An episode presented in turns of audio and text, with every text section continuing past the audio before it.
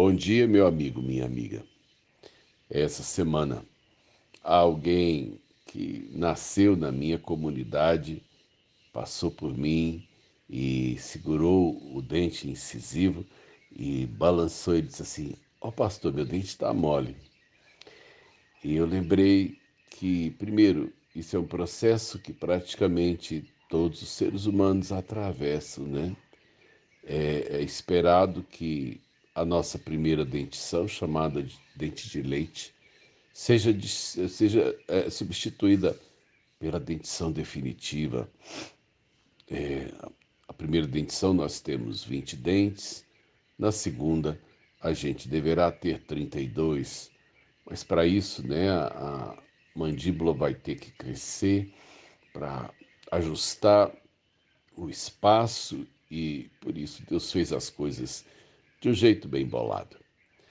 E eu me lembrei então que eu não passei pelo privilégio de ter a minha dentição de leite amolecida. É, essa história de que eu, eu, meu dente amoleceu e, e, e, ele saiu da minha mão, ou eu tirei ele com, né, com a mão, é, nunca aconteceu.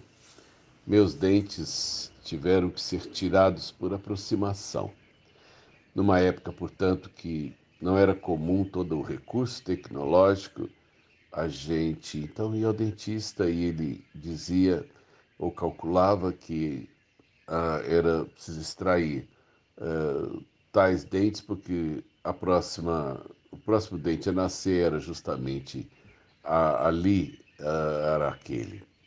E quando foi nascer meus premolares é, então os dentes foram tirados né, no lugar, é, foram tirados com um pouco de antecipação.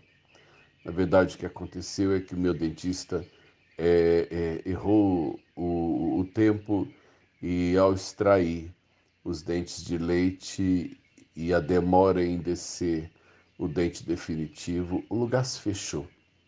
Simplesmente quando o meu premolar foi nascer, é, não tinha mais espaço para ele.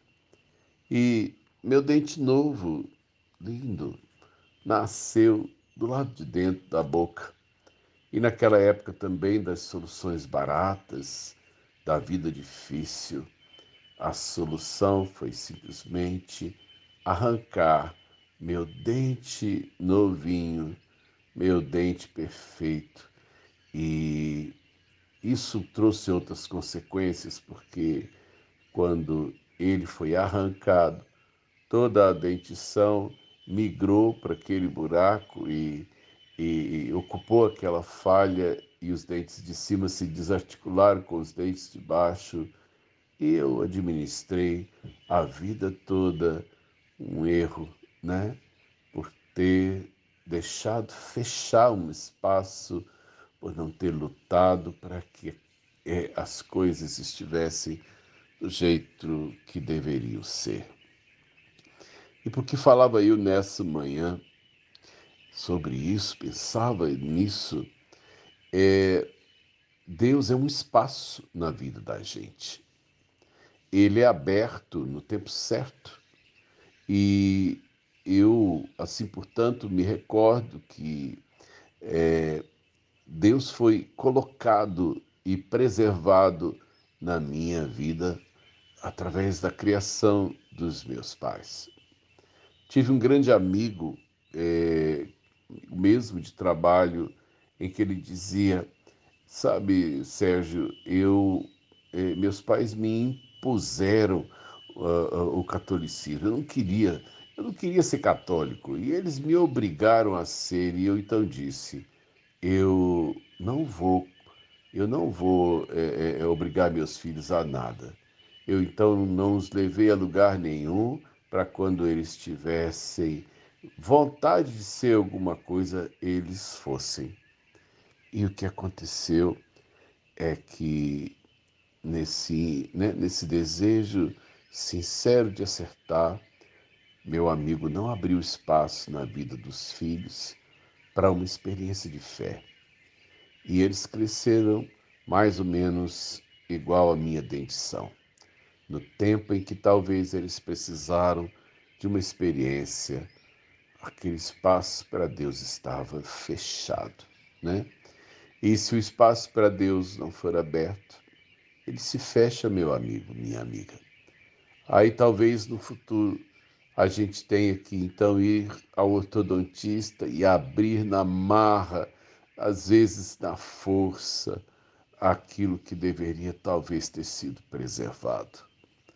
Essa manhã eu agradeci a Deus é, a criação que tive, particularmente o empenho da minha mãe em que Deus fosse um espaço preservado na nossa vida.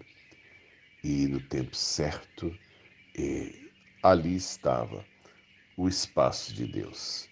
Na minha crise de adolescente, eu troquei de igreja, porque Deus já era algo que fazia parte de mim.